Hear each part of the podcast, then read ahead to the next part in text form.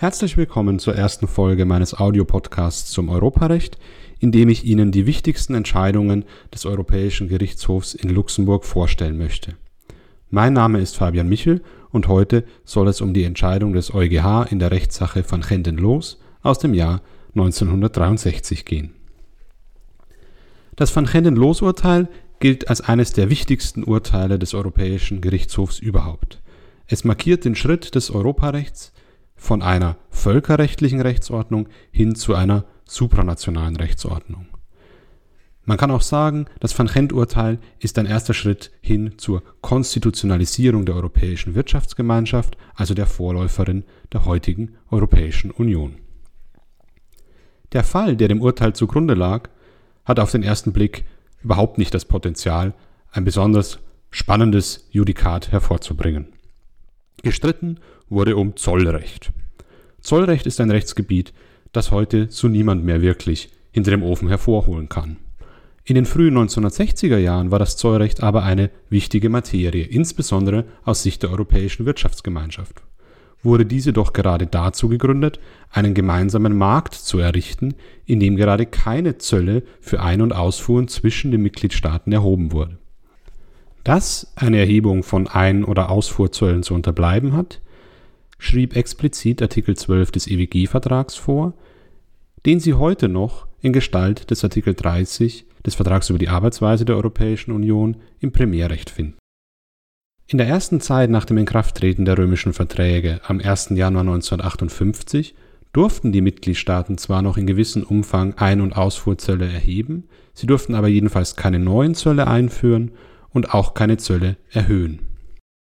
Die Firma van Genden Loos nun war ein Transport- und Speditionsunternehmen, das sich unter anderem auf Ein- und Ausfuhren zwischen den Niederlanden und Deutschland spezialisiert hatte.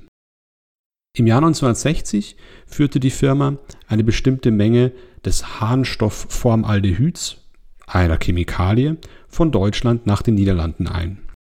Die niederländischen Behörden erhoben einen Wertzoll auf diese Einfuhr, dessen Höhe sich nach dem sogenannten Brüsseler Protokoll errechnete.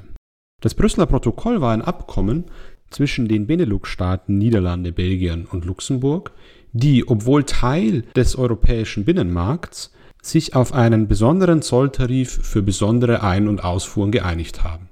Darunter auch die Ein- oder Ausfuhr von Harnstoffformaldehyden. Der Zollsatz, auf den sich die Benelux-Staaten geeinigt haben, war im Vergleich zu dem Zollsatz, der ursprünglich bestand, höher. Das heißt, sie hatten nach dem Inkrafttreten der römischen Verträge einen höheren Zollsatz eingeführt und somit ziemlich offensichtlich gegen Artikel 12 des EWG-Vertrags verstoßen. Daraus gewinnt der Fall jedoch nicht seine eigentliche Brisanz. Denn Artikel 12 des EWG-Vertrags war nach damaligem Verständnis eine völkerrechtliche Rechtsnorm. Und völkerrechtliche Rechtsnormen verpflichten und berechtigen im klassischen Völkerrecht nur Völkerrechtssubjekte, hier also die Mitgliedstaaten der Europäischen Wirtschaftsgemeinschaft. Die Firma van Genden Loos wollte allerdings die Zollerhebung nicht auf sich sitzen lassen und berief sich selbst vor den nationalen Gerichten auf Artikel 12 des EWG-Vertrags mit der Begründung, dass ein solcher Verstoß gegen die Pflicht, Zölle zu unterlassen, von dem Einzelnen auch vor den nationalen Gerichten gerügt werden können müsse.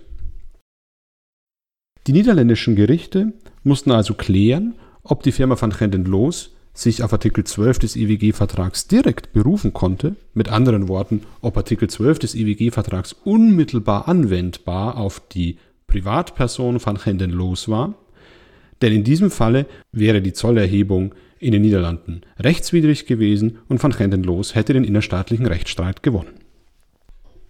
Vor diesem Hintergrund legte das zuständige niederländische Zollgericht dem Europäischen Gerichtshof in Luxemburg also die Frage vor, ob Artikel 12 des IWG-Vertrags eine solche interne Wirkung, also eine innerstaatliche Wirkung entfalten könne und ob er unmittelbar auf Privatpersonen anwendbar sei, ob sich also Privatpersonen unmittelbar auf Artikel 12 berufen können und daraus Rechte gegen den jeweiligen Mitgliedstaat ableiten könnten. Wie Sie sich vorstellen können, waren die Mitgliedstaaten wenig begeistert von der Idee einer unmittelbaren Anwendung des Artikel 12 auf einen innerstaatlichen Sachverhalt. So trug die niederländische Regierung vor dem EuGH vor, es handelt sich hier nur um eine völkerrechtliche Vorschrift, die nur Völkerrechtssubjekte berechtigt und verpflichtet, also die Mitgliedstaaten der Europäischen Wirtschaftsgemeinschaft. Da stimmte auch Belgien zu und sogar die deutsche Bundesregierung gab eine Stellungnahme ab, nachdem er, nach der es sich hier um einen völkerrechtlichen Vertrag handelt, aus dem der Einzelne nicht unmittelbar Rechte und Pflichten ableiten kann. Wenn überhaupt, dann seien nur die Stellen der Mitgliedstaaten, das heißt der Gesetzgeber und die Verwaltung gebunden und müssten diese Rechtsnormen des Völkerrechts überhaupt erst einmal zur Geltung bringen. Von einer unmittelbaren Anwendung kann man nicht sprechen. Dieser Standpunkt der mitgliedstaatlichen Regierungen war nachvollziehbar. Sie wollten sich eben Handlungsspielräume offen halten, die sie eben auch im Fall der Benelux-Staaten genutzt hatten, um abweichend von den römischen Verträgen ein eigenes Zollregime in Kraft zu setzen. Weder der EuGH noch die sonstigen europäischen Institutionen konnten davon wiederum überzeugt sein. Denn wäre das europäische Recht wirklich nur Völkerrecht, wirklich nur eine Völkerrechtsordnung, die nur die Völkerrechtssubjekte, die Mitgliedstaaten verpflichtet, dann wäre es äußerst fragil. Die Mitgliedstaaten könnten durch weitere völkerrechtliche Verträge untereinander oder mit Dritten davon abweichen und möglicherweise sich sogar herausnehmen, durch einseitige Aktionen das Gemeinschaftsrecht zu untergraben. Die Schlussanträge des Generalanwalts Karl Römer, eines Deutschen, konnten der Firma van Genden Loos wenig Hoffnung machen. Er erklärte zwar, dass es schon Bestimmungen im EWG-Vertrag geben könne, die auf die Einzelnen unmittelbar anwendbar sind, beispielsweise die Grundfreiheiten, die auch damals schon im EWG-Vertrag enthalten waren, aber Artikel 12 des EWG-Vertrags, der die Zollerhebung zwischen den Mitgliedstaaten verbietet, kommt auf jeden Fall für eine solche unmittelbare Anwendung nicht in Frage. Der EuGH sah die Dinge anders. Er erklärte, dass Artikel 12 des EWG-Vertrags sehr wohl unmittelbar anwendbar sei und begründete diese überraschende Entscheidung mit ganz grundlegenden Überlegungen zur Rechtsnatur des europäischen Gemeinschaftsrechts, des heutigen Unionsrechts. Ob völkerrechtliche Verträge unmittelbar auf Einzelpersonen anwendbar seien, erklärte der EuGH, müsse man im Geist dieser Vorschriften, in ihrer Systematik und vom Wortlaut her entscheiden. Diese Auslegungsmethode wendet er nun auf den EWG-Vertrag an und erkennt als Geist, als Zweck des EWG-Vertrags die Schaffung eines gemeinsamen Marktes. Ein gemeinsamer Markt aber richtet sich nicht nur an die Mitgliedstaaten.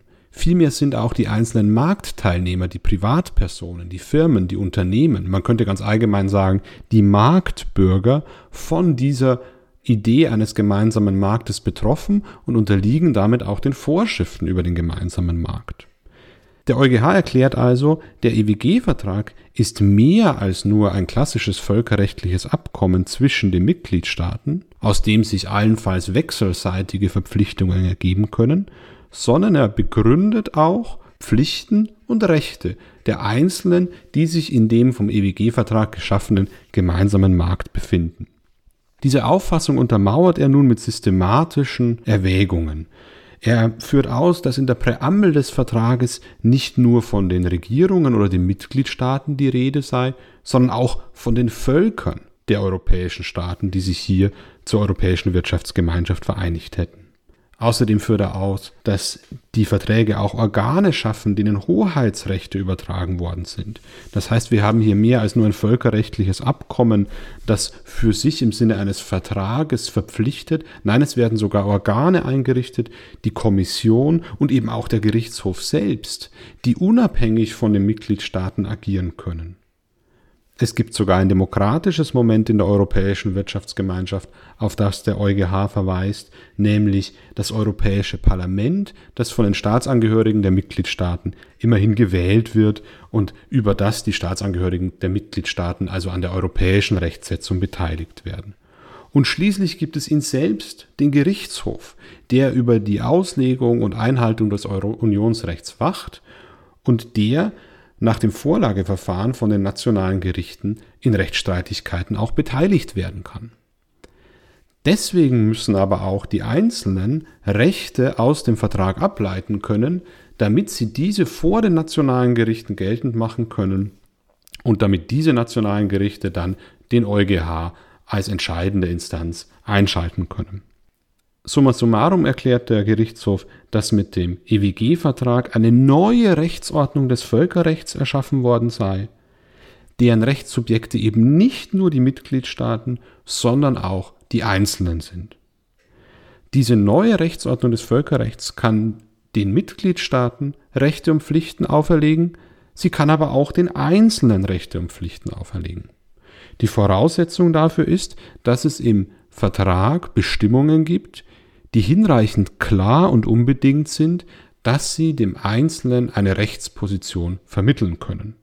Diese Rechte müssen nicht ausdrücklich im Vertrag genannt werden, wie beispielsweise bei den Grundfreiheiten, in denen ausdrücklich von Freizügigkeitsrecht der Einzelnen die Rede ist, sondern sie können sich auch durch Auslegung aus einzelnen Vertragsbestimmungen ergeben, soweit diese eindeutige Verpflichtungen zulasten der Mitgliedstaaten enthalten, auf die sich dann wieder die Einzelnen berufen können. Und wir können uns denken, dass Artikel 12 des EWG-Vertrags sozusagen der Paradefall für solch eine Vorschrift ist. Artikel 12 des EWG-Vertrags verlangt von den Mitgliedstaaten, es zu unterlassen, Ein- und Ausfuhrzölle zu erheben. Das ist hinreichend klar, es bedarf hier keiner weiteren Konkretisierung durch die Gemeinschaft oder durch die Mitgliedstaaten, sondern vielmehr ist schon durch Lektüre des Vertragstexts verständlich, Zölle sind zu unterlassen. Und es handelt sich damit auch um eine Vorschrift, aus der der Einzelne Rechte ableiten kann. Denn der Einzelne ist von der Zollerhebung betroffen und wenn diese Zollerhebung gegen Artikel 12 des EWG-Vertrags verstößt, dann muss er sich auch vor einem nationalen Gericht darauf berufen können. Das war schon ein starkes Stück, was der EuGH hier in der Rechtssache von Chendenlos entschieden hat. Er hat einen im Ursprung völkerrechtlichen Vertrag zu einer neuen Rechtsordnung des Völkerrechts erklärt, die weit mehr ist als nur eine klassische Völkerrechtsordnung, in der nur Völkerrechtssubjekte verpflichtet und berechtigt werden, sondern die auch Einzelpersonen, Privatpersonen zu ihren Rechtssubjekten zählt und diese auch berechtigen kann. Man kann das schon als eine Revolution sehen, als eine Revolution des Gerichts, das sich hier aufschwingt, eine neue Rechtsordnung zu erschaffen. Auf der anderen Seite muss man auch sehen, dass es ebenso ein starkes Stück der Benelux-Länder war, einfach einen völkerrechtlichen Vertrag abzuschließen, mit dem sie das Zollregime des EWG-Vertrags unterlaufen wollten.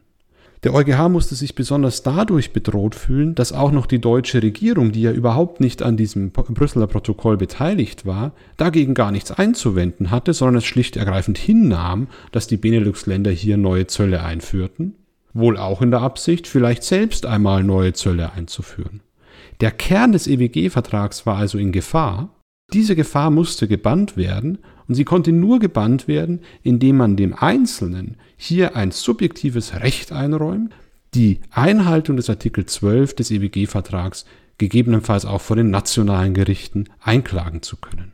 Sie haben hier also in der unmittelbaren Anwendbarkeitsdoktrin des EuGH die Idee der Mobilisierung des Bürgers für das europäische Recht.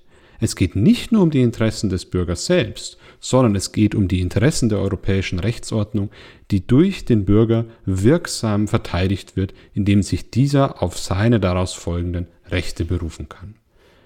Die Van Genten-Los-Entscheidung zählt also zu Recht zu den Gründungsdokumenten der Europäischen Wirtschaftsgemeinschaft, der Europäischen Gemeinschaft und heute auch der Europäischen Union, obwohl sie überhaupt nicht Teil der Verträge ist, sondern nur eine Entscheidung des Europäischen Gerichtshofs. Eine Entscheidung mit weitreichenden Konsequenzen, wie ich in den nächsten Folgen meines Europarechts-Podcasts zeigen möchte.